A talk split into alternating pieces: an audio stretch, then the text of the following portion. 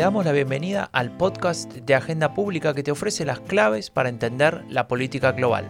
Soy Franco de Ledone y hoy nos preguntamos, ¿votar un derecho o un deber?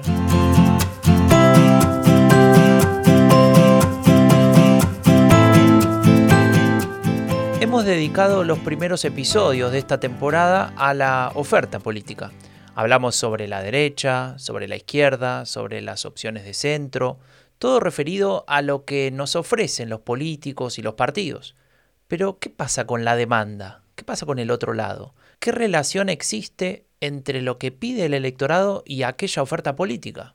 ¿Acaso la alta participación electoral de algunos grupos puede producir sesgos en la oferta y perjudicar así a otros grupos menos movilizados? ¿Qué rol juega en todo esto la obligatoriedad del voto? Son preguntas que nos hacemos con Janina Welp, la coordinadora editorial de Agenda Pública. Hola Janina, ¿cómo te va? Hola Franco, todo muy bien por acá.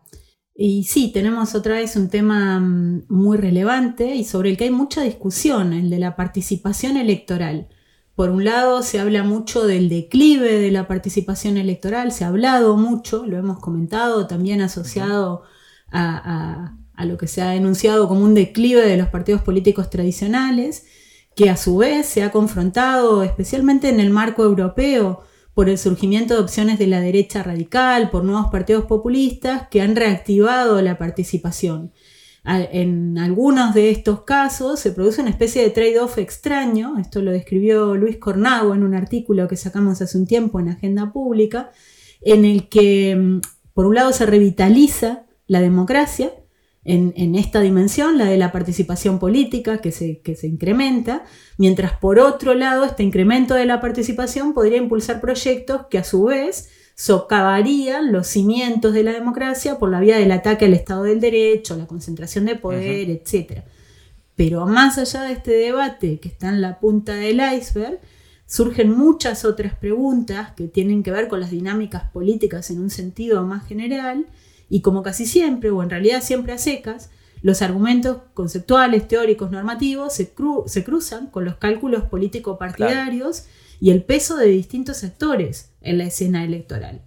Así que, Franco, para, para comenzar con nuestro tema de hoy, te propongo preguntarnos por los criterios de justicia y representatividad, pero comenzar por algo muy, muy específico, que es la cuestión del envejecimiento poblacional y el voto de los jóvenes. Sobre esto le preguntamos a Ignacio Conde Ruiz, catedrático de la Universidad Complutense y subdirector de FEDEA, eh, y nos decía lo siguiente. En mi opinión, uno de, los, problemas que tiene el envejecimiento eh, poblacional al cual nos enfrentamos es que los jóvenes van a ir perdiendo paulatinamente cada vez más relevancia en los procesos electorales y sobre todo debido a que son generaciones pequeñas, pero dado que el envejecimiento viene ocasionado por un aumento en la longevidad, las generaciones que están por encima de ellos no solo son más numerosas, sino que también eh, pues, eh, van a sobrevivir por más tiempo. ¿no? Esto hace que su peso electoral o el peso que van a representar en el electorado sea cada vez eh, menor. ¿no? Si esto es así, pues uno pensaría que los políticos lo que van a hacer va a ser bueno, prestar más atención a las demandas de aquellos electorados que son mayoritarios, como son las personas mayores, y por lo tanto cada vez vamos a ver un, estado del bienestar más sesgado hacia los programas que demandan los mayores, como puedan ser las pensiones, la sanidad, la dependencia, incluso veremos ¿no? Eh, viajes eh, para, para, mayores, etcétera, ¿no? E irán perdiendo fuerza los programas del estado del bienestar que irían, por así decir, a beneficiar más a los jóvenes, como es la educación, la vivienda, la renta de emancipación, etcétera, ¿no? Y quizás algo más importante es que veremos como cada vez hay menos menos interés eh, político, por así decir, por aprobar eh, medidas pues, que están pensando más en el largo plazo, que serían también aquellas que más iban a beneficiar a las futuras generaciones o a los jóvenes, como por ejemplo podría ser el gasto en I el gasto en infraestructuras estratégicas, etcétera, ¿no? Eh, y además, este es un problema que además viene más... Mm, es peor incluso ¿no? que, los números en bruto, porque también lo que observamos es que los jóvenes tienen una participación en las elecciones que es hasta 20 puntos menor que, las mayores. ¿no? Y, esto que estamos viendo ahora mismo, que es que son los jóvenes que a veces representan menos en el electorado, como decía, pues va a tener efectos muy negativos en, en cuanto al diseño, al gasto y a todo lo que se va a hacer en, en, los, los, próximos años, próximas décadas y además pues eh, donde cada vez van a ir perdiendo poder ¿no? los, poder o participan perdiendo poder o van siendo cada vez más irrelevantes en unas elecciones. Y yo creo que ese es un tema al que deberíamos prestar especial atención. Empezamos fuerte, Franco. Nacho Conde Ruiz es economista, como decíamos, es eh, subdirector de FEDEA, que es la Fundación de Estudios de Economía Aplicada, y él señala que los jóvenes votan hasta 20 puntos menos que otros colectivos y esto tiene una repercusión muy directa en el tipo de políticas públicas que implementan los representantes en función de sus electorados. O sea, un tema eh, realmente clave en esta discusión y que nos lleva a ampliar esta cuestión de si el voto debería ser obligatorio o voluntario y cuáles son los argumentos a favor y en contra. Sobre el tema preguntamos a Valeria Palanza, que es académica del Instituto de Ciencia Política de la Pontífica Universidad Católica de Chile, y es miembro de la red de politólogas. La pregunta acerca de si el voto debe ser obligatorio o voluntario no admite una respuesta simple. Para empezar, distintas sociedades han llegado a soluciones diferentes en el tema. En términos generales, tiendo a pensar que en democracias más establecidas, con bajos niveles de desigualdad, el voto voluntario puede convivir con la democracia de mejor manera. Pero en sociedades en las que los niveles de desigualdad, los niveles de educación y los niveles de acceso a la información son muy desiguales, el voto voluntario puede operar como un instrumento para reforzar la desigualdad y esto, bueno, no es bueno para la democracia. No olvidemos que uno de los principios sobre los que se sustenta la democracia es el principio de la igualdad. Y algunos ponemos el énfasis en este principio. Pero hay otro principio que entra en tensión en torno a esta discusión eh, y es el principio de la libertad. Eh, la libertad del individuo de ejercer o no el derecho al voto ha tenido mucho protagonismo en este debate. Los argumentos a favor del voto voluntario justamente ponen el énfasis en la libertad de las personas para decidir esta cuestión. Se argumenta, que el voto voluntario vulnera esta libertad. Pero uno podría argumentar que en democracia, para que se sustente el sistema, muchas cosas deben ocurrir de manera colectiva y con el sustento del Estado. El voto mismo, si fuera enteramente abandonado a la libertad de las personas de organizarse, organizar comicios o no hacerlo, y en definitiva hacer todo lo que hace falta para llegar a un sufragio y que se puedan contabilizar los votos, bueno, es posible pensar que el proceso mismo podría peligrar. Entonces, es válido preguntarse si acaso la libertad del individuo no radica en la de ejercer su voto de la manera que decida, incluso impugnando o votando en blanco, antes que en no ejercer el derecho. Insisto, del ejercicio del derecho en forma colectiva depende que el sistema se sostenga. Quizás debiésemos hablar de la obligatoriedad no del voto, sino de la comparecencia. Esta pregunta que le hicimos a Valeria Palanza también se la hicimos a Miguel Ángel Preslo Linera, catedrático de Derecho Constitucional de la Universidad de Oviedo y un colaborador destacado de Agenda Pública. Nos comentaba su visión. Cuando se habla del voto obligatorio suele establecerse una diferencia entre países eh, latinoamericanos y países europeos, de manera que en los primeros predominaría el voto obligatorio, mientras que en los países europeos en general el voto sea, sería voluntario. Incluso nos encontramos como países, por ejemplo, como Brasil, donde el voto es voluntario entre los 16 y los 18 años y obligatorio después. En el primer caso, en el del voto obligatorio, se entiende que el sufragio no es solo un derecho de cada persona titular del mismo, sino también una forma de deber cívico de contribuir a la formación de la voluntad del cuerpo electoral. Cuando se trata de un deber, viene como tal acompañado de un capítulo de excepciones que justificarían el incumplimiento de dicho deber y también obviamente de sanciones que pueden ser de carácter económico, relativas al ejercicio de funciones públicas o incluso la no renovación de ciertos documentos públicos de especial valor como puede ser el pasaporte. Desde mi punto de vista es más compatible con la idea de derecho fundamental que la opción de votar o no esté también protegida y eh, no sea un deber aunque su configuración como deber en principio no vulnera el, carácter eh, libre que debe tener el sufragio, pues se mantiene en todo caso la opción de votar en blanco o incluso de votar nulo. nos dice Valeria Palanza que se podría establecer la obligatoriedad de la comparecencia, por ejemplo, y establece también diferencias entre lo que ocurre en Europa y en América Latina por su parte, Miguel Ángel Presnolinera habla de la variedad de las aplicaciones. Él citaba el caso de Brasil, donde no es obligatorio para los más jóvenes y luego pasa a ser obligatorio, y llega a una conclusión similar en el sentido de contraponer eh, qué implica el deber, qué implica el derecho y su combinación. Ahora también la observación, por ejemplo, de lo que ocurre en América Latina nos da cuenta de que una buena proporción de los países latinoamericanos cuentan con voto obligatorio, sin embargo, solo la enunciación de la obligatoriedad no basta. Y en este sentido tenemos que observar también los requisitos que se establecen para penalizar, por ejemplo, el, el, no ejercicio de este deber. Y ahí vemos que hay países que no hacen cumplir las leyes de voto obligatorio, como podría ser el caso de Costa Rica o Paraguay, o que la aplicación es débil, Argentina es un caso, Brasil también, y otros en que las penalizaciones son más fuertes. A pesar de esto, vemos que la votación obligatoria correlaciona con mayores niveles de participación electoral. Eh, esto lo vemos cuando contrastamos casos como el de Argentina, Uruguay o Bolivia, con voto obligatorio, con Colombia o El Salvador, con muy baja participación y voto voluntario. Sobre esto le preguntamos a Carolina Gilas, que es profesora de la, de la, Facultad de Ciencias Políticas y Sociales de la Universidad Nacional Autónoma de México, la UNAM, y también miembro de la red de politólogas. Hubo algunos estudios em, que trataban de identificar o relacionar eh, la existencia del voto obligatorio con ciertos resultados eh, en cuanto a tipos de gobiernos y tipos de políticas públicas que estos gobiernos eh, adoptaran, ahí en el sentido de que los gobiernos em, surgidos en, este mecanismo eh, tendrían a tener políticas eh, más distributivas.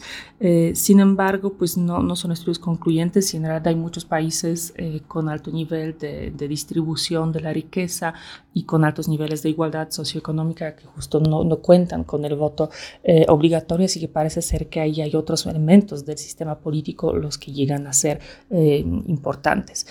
Y pues del otro lado, quienes ven el voto como, como derecho y no como una obligación, eh, pues por supuesto eh, pues consideran que pues la obliga derechos no se, no se obligan ¿no? en ejercicio del derecho, eh, que además em, esta obligatoriedad puede violar a otros derechos. Por ejemplo, hay ciertos grupos religiosos que pues no, no deben involucrarse en la vida política, en la vida pública. Em, en, una, en una visión, digamos, muy estadounidense, donde el voto se considera una de las expresiones de la em, de la libertad de, opinión o de, la libertad de expresión en el ámbito político, pues tener esa libertad implica también, por supuesto, tener la libertad de no decir nada y no solo de decir algo.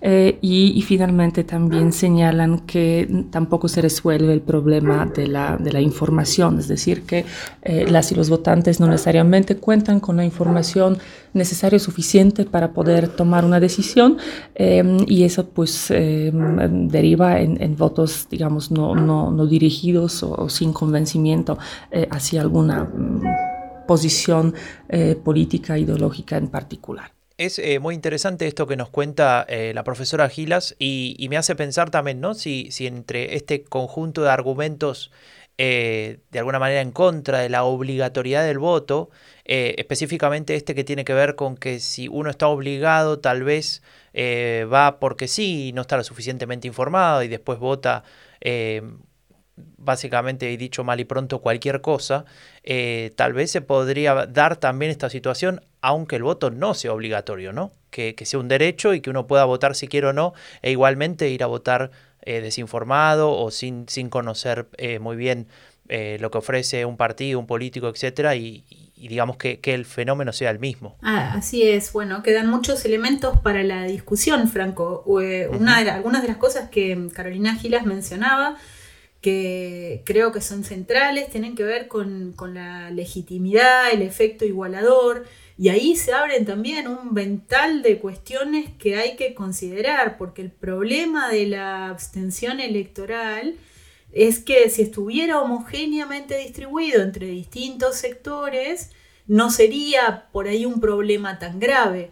Eh, pero lo que nos muestran los estudios empíricos es, que no es así. Y ahí viene este problema de legitimidad y, esta ausencia de efecto igualador. Exacto. Y, hay más también. Creo que, vamos a tener que dedicar otro episodio a la cuestión de quién vota, cómo se vota y, cómo, se, cómo se otorgan estos derechos y cómo se hacen efectivos. Porque ahí, mira, recuerdo un estudio que hice hace unos años donde una de las cosas notables que encontramos trabajando con Jonathan Weasley sobre esto es cómo a partir de la introducción del voto universal en países de América Latina, hay una distancia temporal bastante importante entre esta introducción legal y la eh, efectiva eh, implementación. Y te tiro un dato que lo ejemplifica bien. En el caso de Ecuador, por ejemplo, entre 1984 y 2006, veíamos que el crecimiento natural del padrón electoral, o sea, el que proviene del crecimiento de la población, de la incorporación de nuevos votantes, había sido del 145%, o sea, el crecimiento del padrón electoral había sido del 145% durante esos 22 años, mientras que el aumento natural, el que, el que venía dado por el crecimiento de la población, era solo del 51%. O sea que casi un 90% provenía de la incorporación de nuevos, de nuevos votantes eh, eh, que, teniendo el derecho no, habían llegado a registrarse, ¿no? Y estos quiénes son?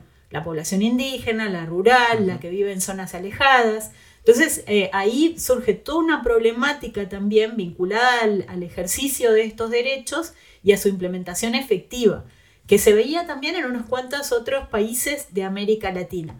Eh, sobre este tema le preguntamos a Valeria Palanza, ¿no? ¿Cuáles son los argumentos a favor y en contra y qué nos dicen los estudios empíricos eh, y la teoría sobre el ejercicio del derecho al voto. Uno de los principales defensores del voto obligatorio, que décadas atrás instaló o reinstaló el debate, fue Arendt Leibhardt.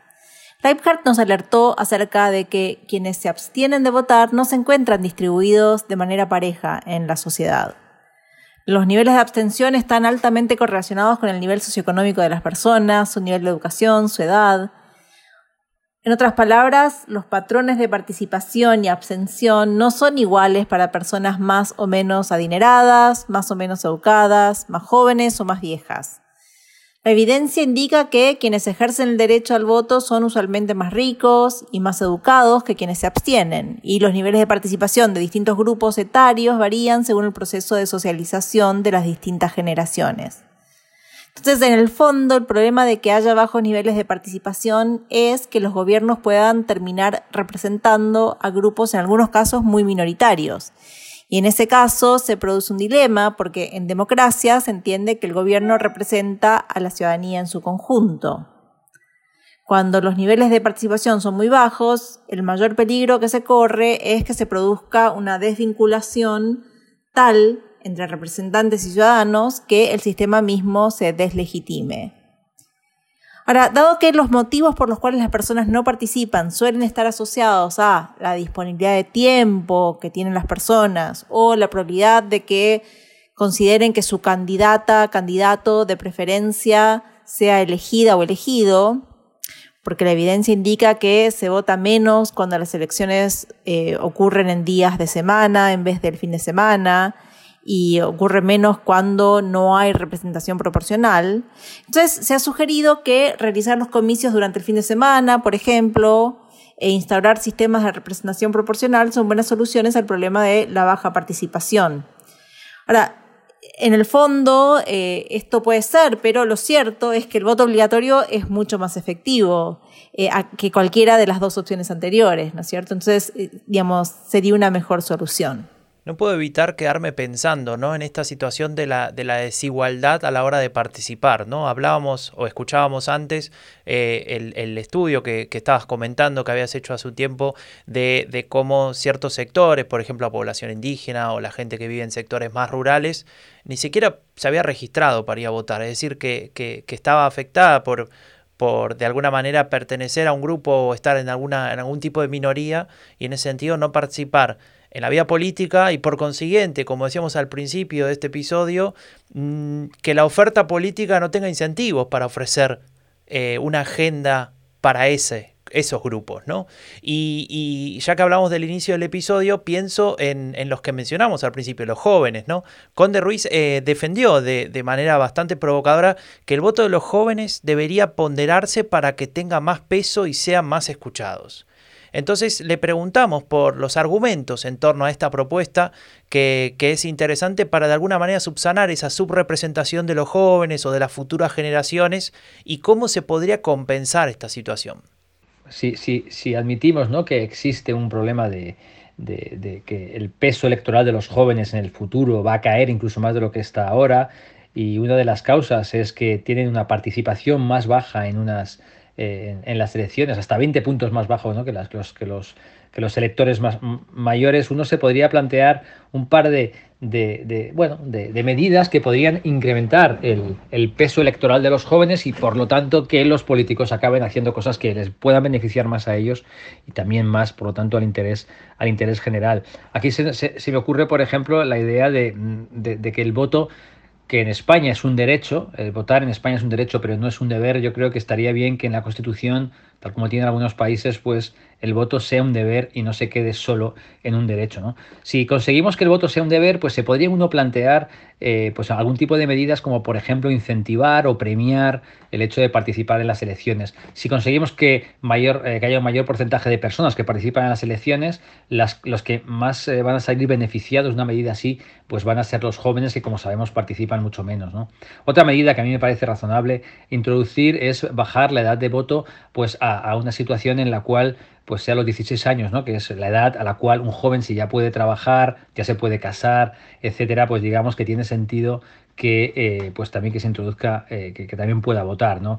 Es verdad que, quizás en el, en el pasado, pues bueno, los jóvenes se consideraba que no tenían experiencia, por así decir, para llevar a cabo, para tomar la experiencia suficiente para, para, para votar con criterio, pero yo creo que ahora que se trataría más de contrarrestar eh, el, su, irrelevancia electoral, ¿no? Pues yo creo que sí que tendría, que tendría hueco unas medidas como estas que, bueno, no, no, resolverían el problema, pero sí que al menos pues aumentaría el, peso de los jóvenes en unas elecciones. Y aumentando el peso de los jóvenes en unas elecciones también aumenta pues que las, los programas electorales pues incorporen con una mayor eh, mayor probabilidad pues son medidas que, les beneficien a ellos. Eh, interesantísimo y muy provocador lo que nos está diciendo Nacho Conde Ruiz. Y esto nos remite a, otra cuestión que es muy clave, que es, podríamos llegar a estar de acuerdo en el plano normativo con unas cuantas cuestiones, pero luego, claro, a la hora de implementarlas, lo que nos muestra la ciencia política es que hay mucho de cálculo electoral también, ¿no? Eh, y ahí, si pensamos en España, Clara Toledano y otros autores han mostrado, por ejemplo, cómo los jóvenes se inclinan los que votan por los nuevos partidos más que por los viejos partidos, lo que podría quitar incentivos a los viejos partidos para ampliar esta, mm, eh, para introducir algunas de las medidas que estaba eh, pensando o proponiendo Conde Ruiz. En este sentido, creo que la historia también nos muestra, hablando de España, hechos singulares que dan muy buena cuenta de esto que estamos comentando. Me permito recordarles a, quienes lo conozcan y seguramente muchos de nuestros oyentes lo, desconocen, lo ocurrido durante la Segunda República en las Cortes Constituyentes cuando se dio el debate por la introducción del voto de la mujer. En este caso había dos eh, diputadas, ambas por Madrid, Clara Campoamor del Partido Radical y Victoria Kent del Partido Radical Socialista, que encabezaron la discusión a favor y en contra dentro de las izquierdas. Y es bien interesante porque si bien ambas se declaraban feministas y ambas tenían un alto compromiso con eh, la agenda de la mujer, finalmente Victoria Kent estuvo en contra de esa introducción. El argumento que defendía, que era el que defendía de su partido, que por cierto eh, a todas luces es bastante débil, es que la mujer española no estaba preparada para esa responsabilidad. Y en realidad el temor de fondo era que el voto de la mujer iba a eh, inclinarse hacia la derecha por la influencia de los curas, del clero, en la determinación del voto de la mujer, que ella suponía y su partido suponía, y eso era una amenaza para el partido. La derecha ganó en las elecciones siguientes, o sea, en las primeras que se celebraron en España con el voto de la mujer, pero sin embargo, además de que tenemos que claramente distinguir entre el aspecto normativo y el empírico, eh, no está para nada clara esta conexión Hace poco publicábamos en Agenda Pública un artículo de Nerea Gándara donde hablaba de la clase feminista y se preguntaba por esta cuestión, el voto de las mujeres a los partidos socialdemócratas, y daba cuenta de una amplia diversidad, una cuestión de hacer política por parte de los distintos partidos. Pero en cualquier caso, la cuestión está ahí, ¿no? En qué, en qué cálculos hacen los partidos a la hora de promover o eh, impedir o bloquear o ser tibios con las agendas de la ampliación del voto y las distintas modalidades de voto. Eh, ahí me hace pensar también en el caso alemán, que conozco un poco mejor y, también depende de los contextos, ¿no? Por ejemplo, en el caso del sur, en Baviera, en, el sector conservador, de, un sector conservador del país, el voto femenino va mucho más hacia los partidos de derecha, ¿no? Y en otros sectores de, Alemania, donde hay una, una sociedad, si, si se quiere, más con una visión más cosmopolita, etcétera, se va más hacia los partidos de izquierda, con lo cual ahí hay como varias variables ¿no? que terminan interviniendo. Eh, eh, clarísimamente, ¿no? Ahí el punto está en que los partidos tienen una oferta que es capaz de interpelar o no a las mujeres, pero antes incluso de eso, las mujeres son la mitad de la población, a veces incluso un poquito más. Entonces, ¿de qué, ¿de qué hablamos? ¿no? O sea, clarísimamente hay un voto heterogéneo ahí y sí puede haber determinadas agendas que eh, tiren para atrás a las mujeres. Ahora en los análisis que se están haciendo en Chile eh, con las presidenciales se ve, hay ciertos discursos que son claramente, eh, que van en contra de la agenda de las mujeres y por lo tanto no, no, atraen al voto de las mujeres, pero es una cuestión casi obvia. En cualquier caso, le preguntamos también por las enseñanzas que nos deja esto, la lucha por el voto de las mujeres, en torno a cómo ampliar los derechos para otros colectivos, como los migrantes, a Carolina Gilas. Nos respondía lo siguiente. El movimiento feminista eh, pues deja algunas lecciones interesantes, importantes eh, para quienes, para otros colectivos que, eh, que están actualmente exigiendo los derechos de participación política. Em, creo que lo hace en el sentido de indicar el, el camino, ¿no? de indicar eh, cuáles son las estrategias efectivas, eh, de cómo se puede presionar, de qué sitios de representación, em, obviamente no solo al interior de las instituciones, pero también desde fuera de las instituciones, eh, pues permiten contribuir a generar presión, a generar una opinión pública favorable. y, a, mm, influir en las posturas y decisiones que toman las y los representantes.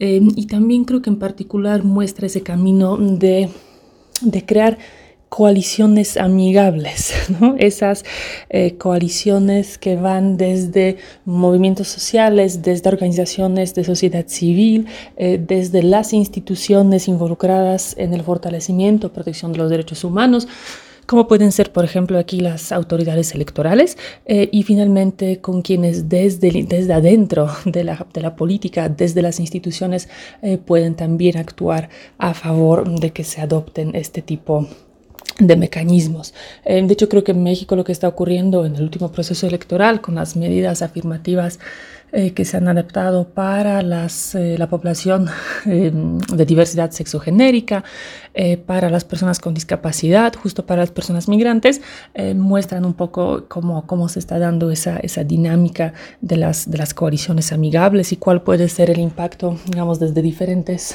trincheras, desde, desde quienes eh, tratan de influir en la opinión pública, desde quienes, eh, por ejemplo, eh, buscan litigios estratégicos a favor de, promoción de esos derechos, de quienes están en las autoridades electorales, como, como todos ellos pueden generar las, las sinergias favorables. ¿Un derecho o un deber? Esa es la pregunta que nos planteamos hoy respecto del voto, de su obligatoriedad, de las diferencias que existen entre las posturas Janina, ¿podemos sacar una conclusión para responder a esta pregunta o dejamos el debate abierto? Hacemos las dos cosas, Franco. Eh, por un lado, creo que, nos dejan claro todas nuestras analistas eh, y nuestros analistas coinciden en que la democracia necesita de la participación electoral, coinciden también en observar eh, como, como, una expresión la, la abstención también a partir de ahí surgen unos cuantos debates sobre la obligatoriedad del voto o la voluntariedad. Personalmente me inclino cada vez más porque el voto sea obligatorio. Los argumentos son tanto normativos como empíricos, Creo que la parte empírica nos dice mucho, o sea, la ampliación de los derechos electorales ha sido lenta, ha sido muy problemática, ha sido problemática tanto para la introducción como para la implementación efectiva. Y, la abstención electoral no está homogéneamente eh, distribuida, por lo tanto lo que vemos es que hay colectivos específicos subrepresentados y eso hace que queden muy subrepresentados después en la agenda de los partidos. Por supuesto, el debate sigue abierto. Bueno, y también lo que sigue abierto es el tema, porque como decíamos al principio, em, esta discusión sobre el tema del voto no se acaba acá y queremos darle una, un segundo round, ¿no? una segunda parte, pero esta vez poniendo el ojo eh, en otra parte de la demanda política que tiene que ver con el derecho a votar en el sentido de quién puede y quién no eh, tener este derecho.